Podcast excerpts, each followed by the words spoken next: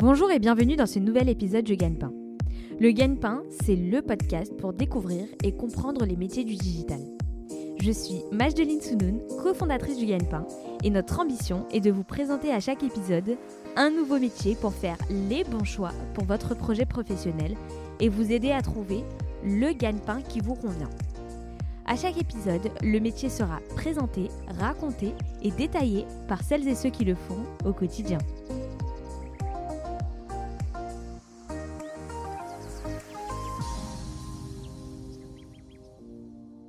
Bonjour Dimitri. Bonjour Magdalene. Merci Dimitri d'avoir accepté l'invitation euh, du Gagne-Pain. Dimitri, tu es développeur mobile chez DevoTeam. Donc on va avoir euh, l'occasion vraiment de rentrer en détail sur ton métier et ton entreprise. Mais avant tout, est-ce que tu peux te décrire en quelques mots? Eh bien, je m'appelle Dimitri, j'ai 25 ans et je suis, euh, comme tu l'as dit, développeur d'applications mobiles. Depuis combien de temps? Depuis 3 ans. Ok, super. Est-ce que tu peux nous présenter un peu ton, ton parcours professionnel? Alors j'ai eu un parcours euh, assez classique, euh, bac scientifique, après prépa euh, maths pour préparer les concours d'ingénieurs nationaux. Et j'ai été pris à Télécom Sud Paris. Du j'ai fait, j'ai été en école d'ingé pendant trois ans. Et après, une fois mon diplôme d'ingénieur en poche, j'ai commencé du coup, à m'intéresser au développement d'applications mobiles, notamment avec la techno Flutter. Et du coup j'ai travaillé ça dans différentes entreprises pour développer des applications mobiles, pour des clients dans le luxe ou dans le actuellement la vente de vêtements. Dans le développement mobile, on a trois grands euh, trois grandes parties. On a les développeurs natifs, c'est-à-dire qui sont euh, Android et iOS, les deux plateformes mobiles. Du coup, il y a des, développeurs qui sont vraiment spécialistes sur chacune de ces euh, technos. Et une troisième catégorie, c'est les développeurs cross-platform avec des technos comme principalement il y a Flutter et React Native qui permettent du coup d'avoir euh, les deux applications Android et iOS avec un seul code. D'accord. Bon, on rentre directement dans le dur euh, dès le départ, mais, euh, mais ok, c'est hyper intéressant. Et donc, je le disais en introduction, tu travailles chez Devoteam. Est-ce que tu peux nous parler un peu de cette entreprise en quelques mots? Alors, c'est une, une, ESN, une boîte, une entreprise du numérique qui compte environ 10 000 collaborateurs un peu partout dans le monde. Et le, le, but d'une ESN est de faire levier en fait sur le numérique pour améliorer que ce soit les process de l'entreprise, améliorer les ventes, améliorer son fonctionnement et également la sécuriser. Du il travaille avec euh, vraiment quasiment toutes les entreprises en fait qui ont besoin d'un système informatique qui regroupe à peu près euh, tout le monde, que ce soit dans euh, la grande distribution, la vente sur Internet l'énergie, le luxe, bref, vraiment tous les secteurs. super. Est-ce que tu peux nous décrire un peu quelle, est ton activité et tes missions quotidiennes finalement en tant que développeur mobile? Au quotidien, c'est vraiment d'être, euh, de développer. Ça veut dire, j'ai en soi dans mon emploi du temps très peu de, réunions. On a une réunion quotidienne le matin pour un peu décrire euh, potentiellement nos problèmes ou les tâches qu'il faut faire en priorité. Et après, on se concentre euh, principalement sur les, objectifs de, de, développement de code, de fonctionnalité. principalement, c'est développer des nouveaux écrans, euh, et où, où, ça peut être également corriger euh, des, bugs, euh, mettre en place, nettoyer certaines parties du code, mettre en place des tests. Du coup, ça c'est vraiment 80% de notre travail. Et ça, après, on a quelques, quelques réunions ou mises en place, essayer de on a aussi des réunions pour évaluer le temps que va prendre certaines fonctionnalités, pour avoir un petit peu une, une idée du, de, de, la, de, la, durée de chaque, de, chaque objectif à réaliser euh, pour l'application. Et dans toutes ces tâches, euh, quelle est celle qui te plaît le plus et celle qui te plaît le moins? Le plus, étant développeur mobile, du coup, on fait partie des, des, développeurs front. Du coup, ce qui est vraiment ce que j'aime dans notre métier, c'est vraiment d'apporter euh, une, fonctionnalité utile euh, aux, clients. Et du coup, c'est souvent, ça passe souvent par des interfaces. Mhm. Du coup, avoir une interface qui est facile, euh, facilement utilisable, qui répond vraiment aux besoins, aux besoins du client. Du coup, ça c'est le côté interactif et visuel de notre métier est vraiment agréable. Et celle qui me plaît le moins, je dirais les tests.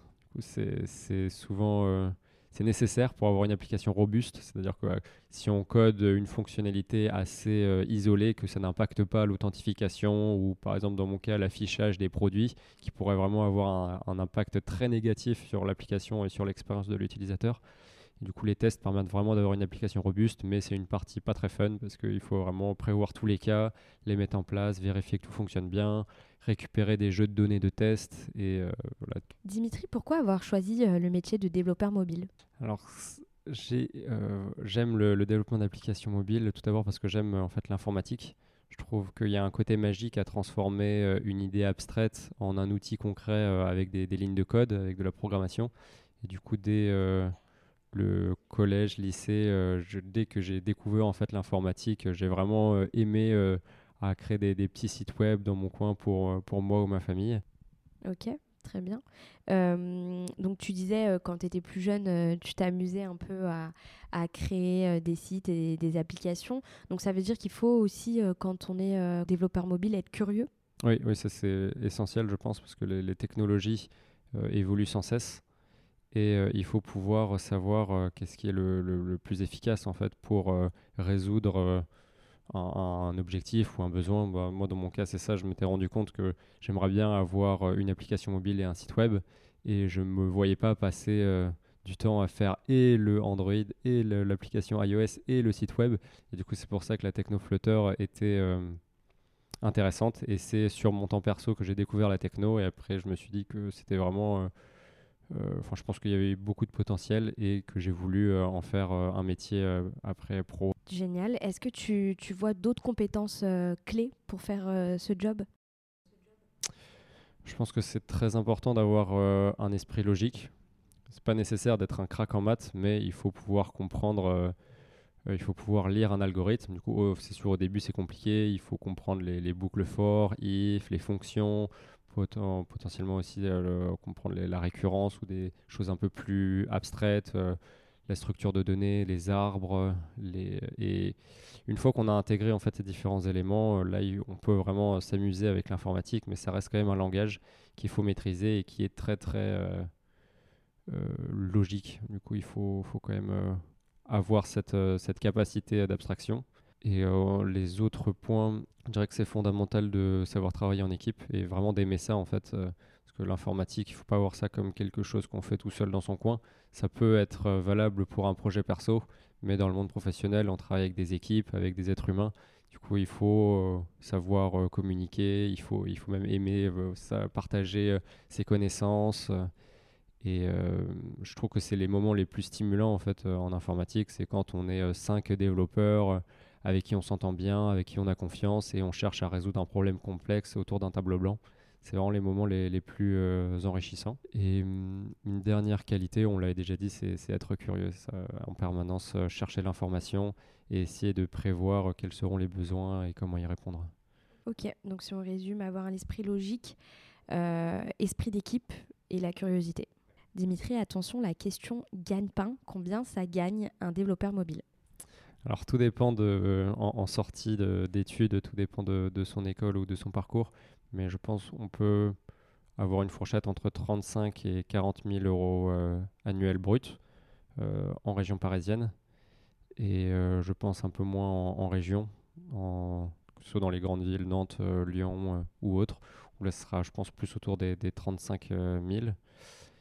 Et voilà, après il faut savoir défendre son parcours et aussi euh, l'entreprise, euh, la première entreprise dans laquelle on, va rentrer aura un énorme impact euh, sur, sur son salaire. Et après, au niveau des, perspectives,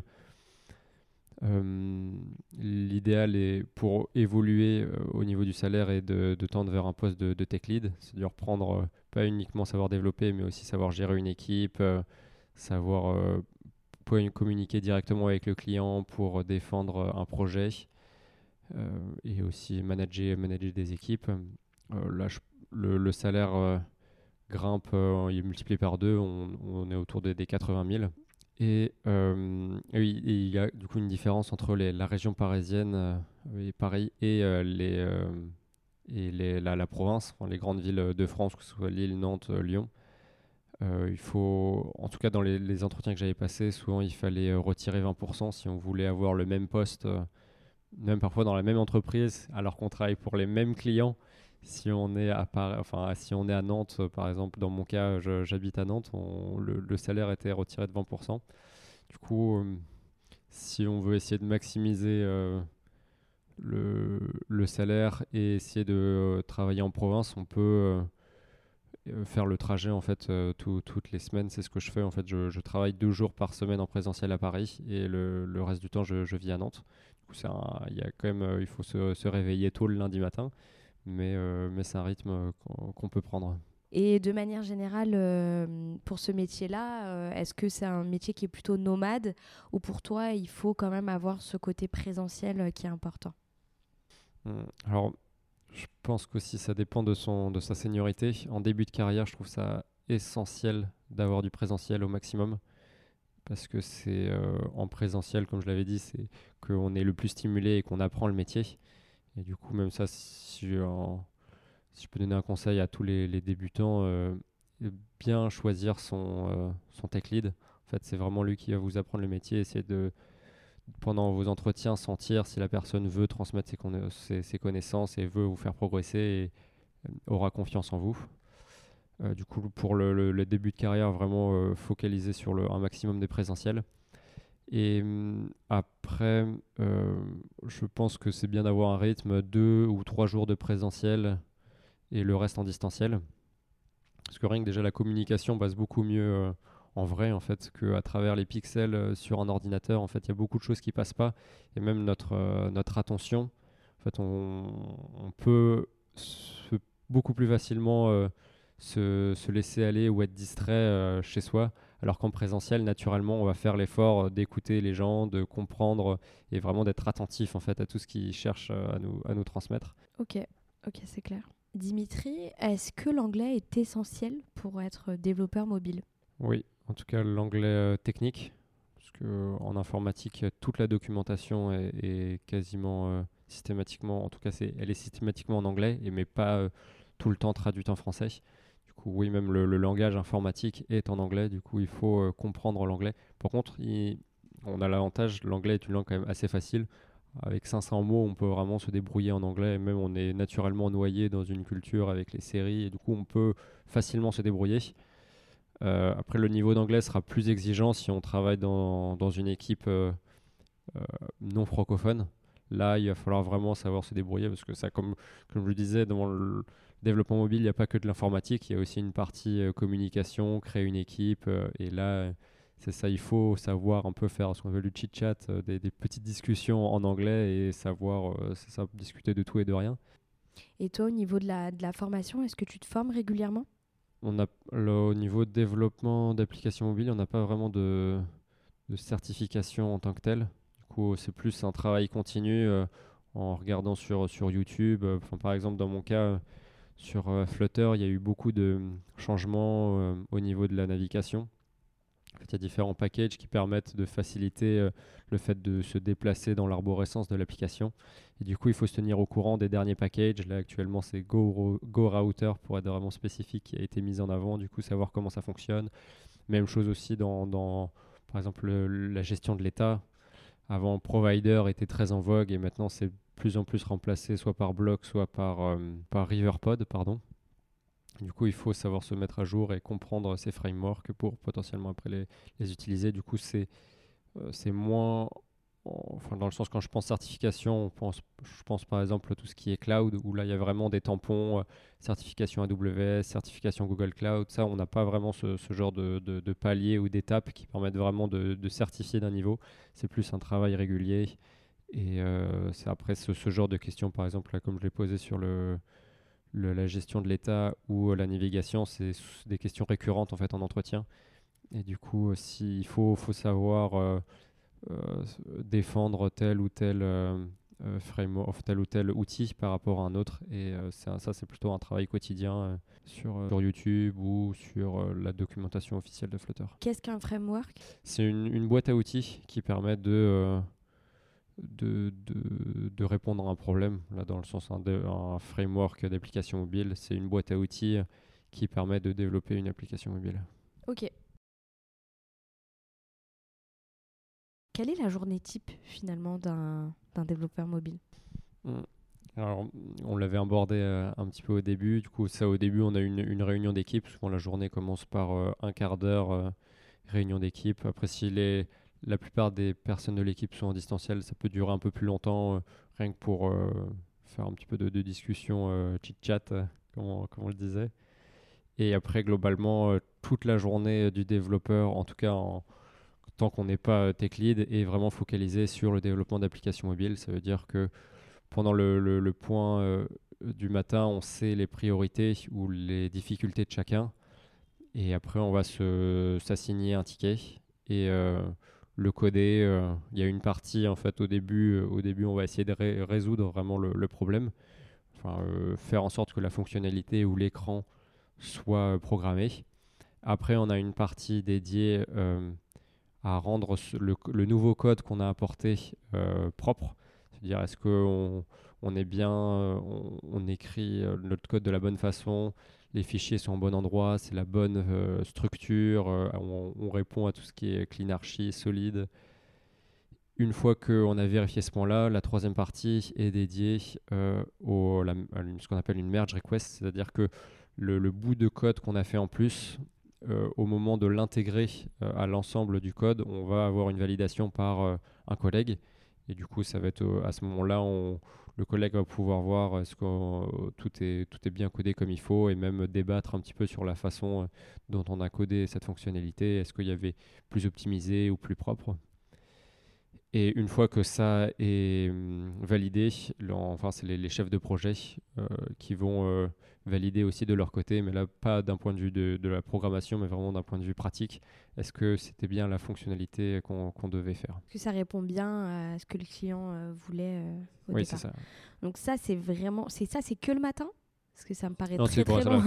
Oui, c'est toute la, toute la journée. Euh, Donc c'est vraiment typiquement la journée type d'un développeur mobile. quoi. C'est de prendre un problème, entre guillemets, donc d'un ticket, et de le résoudre euh, sur une journée ou plus en fonction de... Oui, oui ça c'est vraiment trois quarts de, de son temps est, basé là-dessus. Et après, justement, pendant les points quotidiens, si euh, un collègue euh, relève un point ou vraiment un ticket, il a du, ou, même nous, si on a du mal sur un, un, point, là c'est vraiment le, le moment de, de, faire, de travailler à plusieurs en fait pour essayer de débloquer une situation ou d'apporter un... un conseil, des tips. Ouais, c'est ça, oui, sur, sur, ce, sur ce sujet. Ok. Et le, le quart euh, restant? Alors, on, on, a aussi une partie euh, design, en fait, euh, où on va proposer aux clients différentes interfaces. Et donc, bah, on s'en rend compte, en fait, finalement, c'est un métier qui va très vite. Euh, pour des développeurs qui ne connaissaient pas Flutter, je pense, il y a, a 4-5 ans, et qui euh, aujourd'hui sont peut-être tech lead, euh, il faut se mettre à jour hyper régulièrement dans ce métier-là. toi, quelles sont tes ressources qui t'aident à te mettre à jour régulièrement? Alors, principalement YouTube. On a la chance d'avoir vraiment une belle communauté sur Flutter ou même le développement mobile en général notamment un, français, euh, la chaîne YouTube euh, Dev Café, qui est vraiment exceptionnel. tous les jours, il sort des vidéos quotidiennes sur le développement d'applications mobiles et en soi le développement en général. Et après, il y a beaucoup de hum, développeurs euh, francophones ou anglophones spécifiques à Flutter. Je pense à Flutter Guys, Flutter Maps, qui font du très bon contenu. Et en dehors de YouTube, on a les documentations officielles Flutter, en fait, qui sont très structurées. Et euh, de plus en plus, euh, je, regarde aussi ChatGPT, qui peut être intéressant. On le, j'ai pas encore pu tester la dernière version ChatGPT 4. ChatGPT 3 peut, peut aider, mais euh, quand ça commence à devenir assez spécifique, il peut un petit peu s'embrouiller les, pinceaux et on peut lui poser trois fois la même question, il va répondre trois fois différemment et c'est pas forcément à chaque fois les, meilleures façons. Du coup, ça, même, il faut, il faut être curieux des, des nouvelles, des nouvelles sources d'informations potentielles. Dimitri, du coup, toi, tu as fait une école d'ingénieur du numérique. Est-ce que tu recommandes euh, ce parcours ou est-ce qu'il y a d'autres moyens finalement d'être développeur mobile? Mmh, Alors, il y a différents, différentes façons. Du coup, l'école d'ingénieur, euh, c'est un petit peu la voie euh, de la sécurité, dans le sens où on est sûr en fait de trouver un travail à la sortie de son école d'ingénieur. J'avais passé, je crois, six entretiens pour six entreprises différentes en sortant d'école d'ingénieur et j'ai eu cinq propositions. Du coup, euh, bon, j'étais l'un des seuls à avoir passé autant de, d'entretien, mais c'est vraiment, euh, on, est vraiment garanti d'avoir euh, un pied à l'étrier pour commencer. Et c'est souvent en fait le plus dur. c'est d'avoir son premier, euh, premier CDI.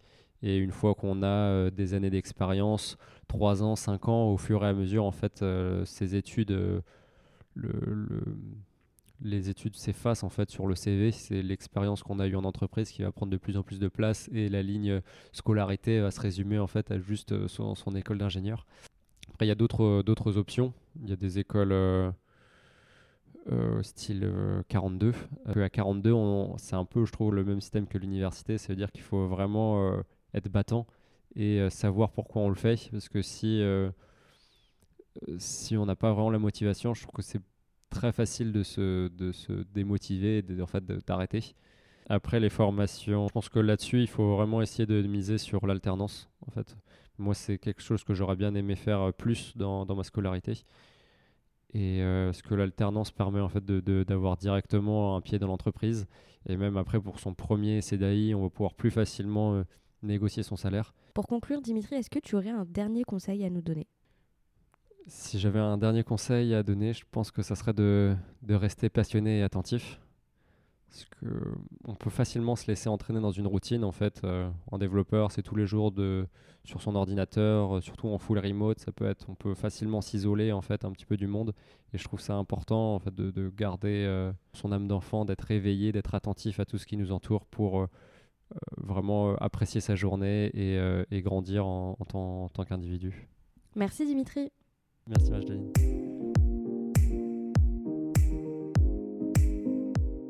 Merci beaucoup d'avoir écouté ce nouvel épisode du Gagne-Pain. Si vous aimez le Gagne-Pain, laissez-nous 5 petites étoiles sur Apple Podcast ou sur votre application de podcast ou de streaming préférée. N'oubliez pas de vous abonner au Gagne-Pain. Vous pouvez nous écrire et nous envoyer vos suggestions ou vos commentaires sur legagnepain.fr. Retrouvez-nous également sur les réseaux sociaux pour suivre notre actualité. A bientôt pour un nouvel épisode du Gagne-Pain.